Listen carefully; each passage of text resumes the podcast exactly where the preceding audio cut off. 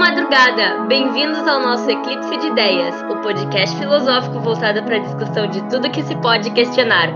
Meu nome é Luana Soares. Meu nome é Felipe e hoje o podcast é sobre existência.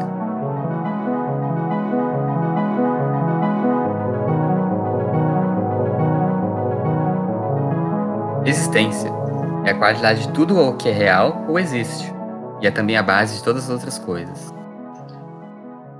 Esse é um significado bem vago para a existência, que definir o que é existir é bem complicado. O que é exatamente existir? Né? As pessoas dão significados diferentes ao que é existir. Alguns dizem que as coisas existem porque damos um sentido a elas. Outros dizem que a vida fica entre duas coisas que não existem. Outros ainda dizem que a morte dá um significado à vida. É, muitas pessoas falam também: se existimos é porque não estamos sozinhos. Alguém está sempre lá nos observando. Não existem atores sem plateias. E também, como a gente sabe quando morremos? Porque ninguém vivencia a própria morte. A gente sempre vê a dos outros. A realidade e a existência caminham muito lado a lado e também levam a gente a ter vários questionamentos. A existência é mesmo real? Informações lidas pelo cérebro podem ser falsificadas. Isso é um exemplo da hipnose. Uh, tem um exemplo que é a hipnose pode mudar a forma que o cérebro interpreta as sugestões. Né? Se tu tá com um terapeuta, tem um experimento que foi produzido que voluntários foram expostos a fintura, figuras pintadas em cinza. E depois de serem hipnotizadas, é, elas eram instruídas a enxergar cores diferentes nas pinturas que eram cinzas. Uh, os participantes passaram a ver as cores que eram sugeridas. Isso é o mais curioso, né? Porque não era real, mas para eles existia. E exames de tomografia apontaram que as regiões do cérebro que são ligadas à percepção de cor foram ativadas. Então, assim, não se sabe explicar o porquê isso acontece. Porque o cérebro parece acreditar em uma cor que não existe.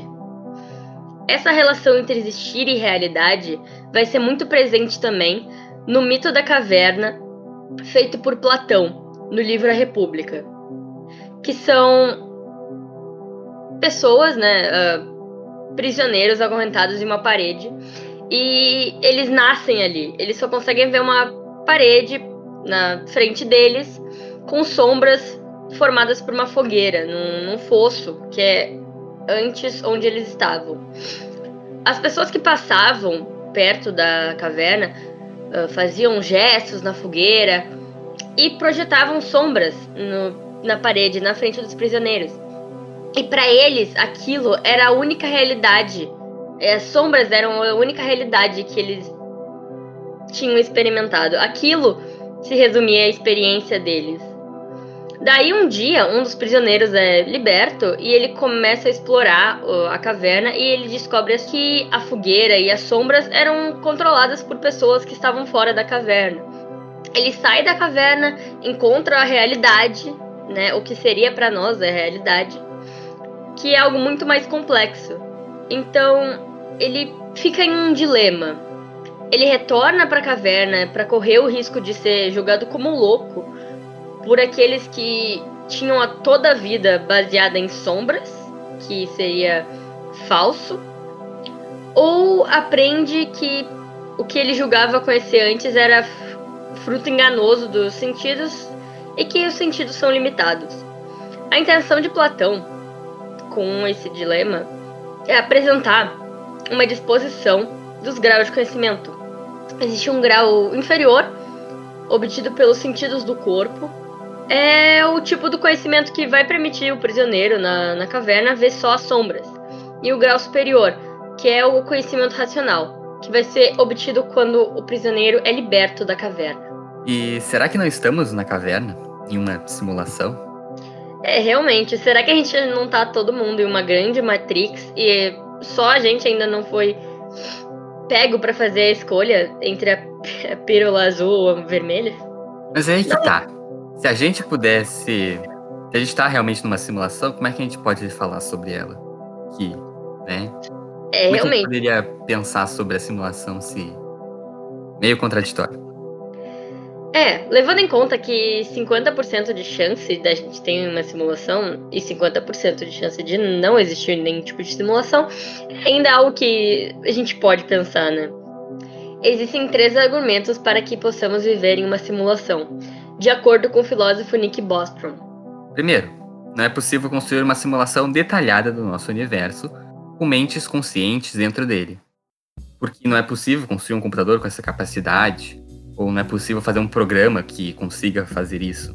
É, só que tem a lei de Moore, que fala que a sociedade, né, os nossos seres humanos, conseguimos dobrar a capacidade de processamento de dados a cada dois anos. Então, quem nos garante que futuramente a gente realmente não consiga fazer uma simulação? 2. É possível computacionalmente, mas as civilizações perdem o interesse em fazer isso. Porque é antiético, ou porque elas se destroem antes disso. É, até porque se isso fosse possível, a gente poderia criar uma realidade, tipo, super prazerosa e ninguém ia mais se interessar pelo mundo real. Só que levando em conta o exemplo de Matrix, onde as máquinas tentam criar um mundo perfeito para os humanos e os humanos basicamente descobrem muito rápido a Matrix, até porque teoricamente a gente é, vamos dizer assim, programados para lidar com as dificuldades e para sofrer na vida. 3. É possível fazer simulações, e a chance de vermos em uma é quase certa, por uma simples probabilidade matemática. É só 50, pensar numa 50. urna. É só pensar numa urna, cheia de bolinhas azuis e uma dentro vermelha. Qual a chance de você tirar a vermelha? É, mas em toda a programação, por mais que seja bem feita, tem bugs, né? No Matrix, o bug da simulação seria o déjà vu. Imagina todas as vezes que tu teve um déjà vu. E isso faz pensar muitas vezes que eu tô em uma simulação quando eu tenho um.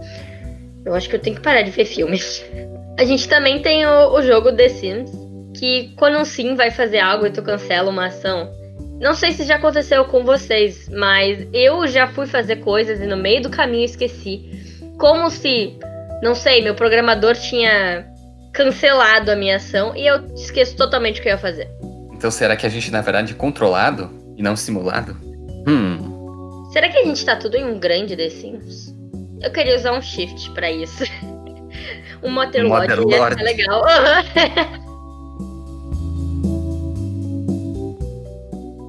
Então, assim, nós realmente existimos? Em meados do século XIX, vai surgir uma corrente filosófica na Europa chamada existencialismo, que vai ter como um dos grandes filósofos dessa corrente Jean-Paul Sartre. O existencialismo vai influenciar a vida na Europa muito ainda pós Segunda Guerra. De acordo com Jean-Paul Sartre, ele vai criar uma filosofia a partir de influências do alemão Martin Heidegger, não sei se é assim que se fala, Ah, ninguém E liga vai- agora. e vai criar uma filosofia profundamente existencialista, que prioriza a existência material e concreta, e qualquer essência possível, significando que o ser humano não possui uma essência que o defina, ou tipo, um uma, aquela energia, sabe? Ele vai falar que não existe isso. Mas é definido de acordo com o modo como ele vive. Do, o ser humano se constrói individualmente a cada dia e ele nunca vai estar pronto e definido, né? Porque esse processo só vai cessar com a morte. Ele vai falar também que o homem é o único responsável pelos seus atos e escolhas. Ele vai ser o criador da sua existência. Então e uma das. que o homem é ele que dá o objetivo a ele mesmo. Exatamente. Mas é esquisito pensar que é a gente que define a nossa, o nosso objetivo. Por exemplo, um lápis. O lápis ele tem um, um objetivo próprio, ele escreve. Por que, que a gente não tem um objetivo próprio também? Por que, que a gente que dá o próprio objetivo? O lápis ele não pode se dar um objetivo, ele não pensa por si próprio. É, não, até assim, dependendo da religião, e se tu tem uma religião, Normalmente ela vai dar o objetivo da tua vida, o objetivo da sua existência. Mas, como Sartre não era religioso, ele vai achar o sentido da existência em outras coisas, como, né, os próprios atos. Assim, eu acredito que sim, o homem é o único responsável pelos atos e escolhas. Por mais que a coisa seja ruim, sempre vai ter escolhas. Por mais que seja, tipo, trocar o sujo pelo mal lavado, sabe? De acordo com o site, tudo vai ter. Mas será que. Mas será que você decide as coisas mesmo? Ou será que elas já estão pré-escritas, pré-definidas? É, então, realmente não sei como te responder isso, né? Eu ainda não entrei na Matrix. Uh, não tive esse a meu gente momento. ainda não chegou sabe? na quarta dimensão. Não tive ainda esse meu momento da, de escolher a, a pílula vermelha ou azul. Não sei também se estaria pronta. Tu já parou pra pensar? Tipo, tu estaria pronto pra sair da Matrix? Quer dizer, pra entrar na Matrix? Olha, ninguém tá pronto pra nada, né? Eu não tava pronto pra fazer o podcast. Não conta pra ninguém. Realmente, assim, ó, até no filme eles falam que nem todo mundo tá pronto pra sair dessa vida, tipo, comodidade. Pra encarar as coisas. de Não é forma- cômoda, é. Cômoda não é a palavra certa, ela só é. Ignorante? Não sei, ela é normal, sabe? Imagina, do nada tu descobre que Que é tá vivendo normal. entre paredes e tem uma câmera te filmando. Sei lá. Não sei, tu já leu 1984? Todos os apartamentos têm uma tela que ficam vigiando eles. Bem creepy, assim. Tipo, realmente Ah, mas devia- aí é outra coisa, né? O Estado É, tá, sim. funcionando, mas. Bom, Mas. Não sei. Daí tem aquela frase, né? Ignorância é uma benção. Tem muita gente que não acredita em. ah, simulação ou, tipo, Matrix, tá? Falar Matrix porque é um exemplo muito comum que a gente tem. Mas. palavra não é ah, é que não se importa mesmo, porque É, a gente vive ou não, tanto faz, a gente não tem como sair. Até onde a gente sabe. é. Mas não sei, pensar nisso às vezes dá, tipo, tanto medo quanto, tipo, será? É, na verdade, milhares de questões humanas, a gente não tem uma resposta, mas é pra isso que a gente tá aqui, pra tentar entender pelo menos um pouquinho. É pra isso que serve a nossa curiosidade. E as nossas várias horas de pesquisa pra este podcast. É isso aí.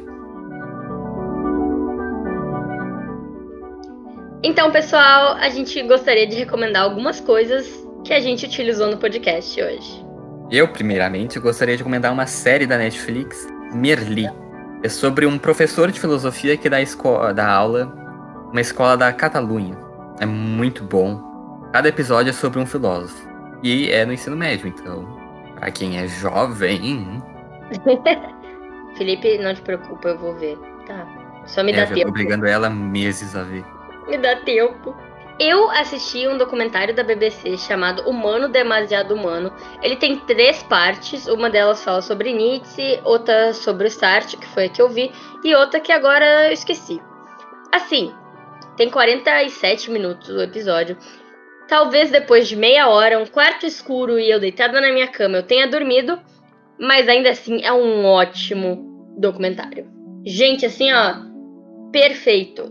Na verdade, não existe nada perfeito, né? Mas é realmente muito bom. Muito bom até pra tu entender. Ana, chega um pouco de filosofia, a gente tá nas recomendações. Calma. É, eu- queria dar exemplo, um dos livros do Sartre, o Ser e o Nada, que vai ser um livro muito importante para o existencialismo, e A Náusea, que vai ser um romance, o primeiro romance dele, que ele, vamos dizer assim, bem criticou, mas ele vai ser um símbolo para a nova geração, principalmente pós-guerra, que descobre a ausência no sentido da vida, né? É um protagonista, né, burguês, que assim como eu disse, vai descobrir a ausência do sentido da vida. E ele vai começar a catalogar todos os sentimentos. E vai ser um marco na ficção existencialista até hoje. E vai ser um dos textos mais famosos da literatura francesa. Não esquecer o filme Matrix, né? Que, por favor, se você não viu, crie vergonha na sua cara e veja. Sim, é maravilhoso. E a- a- a- agora é ano que vem, né? Que lança o próximo. Gente, muito bom. Eu tô com um e vai ser livro. no mesmo dia do, do outro filme do, do Keanu Reeves, né? Sério? Gente, que Sim, eles botaram no mesmo dia. Cara, é demais.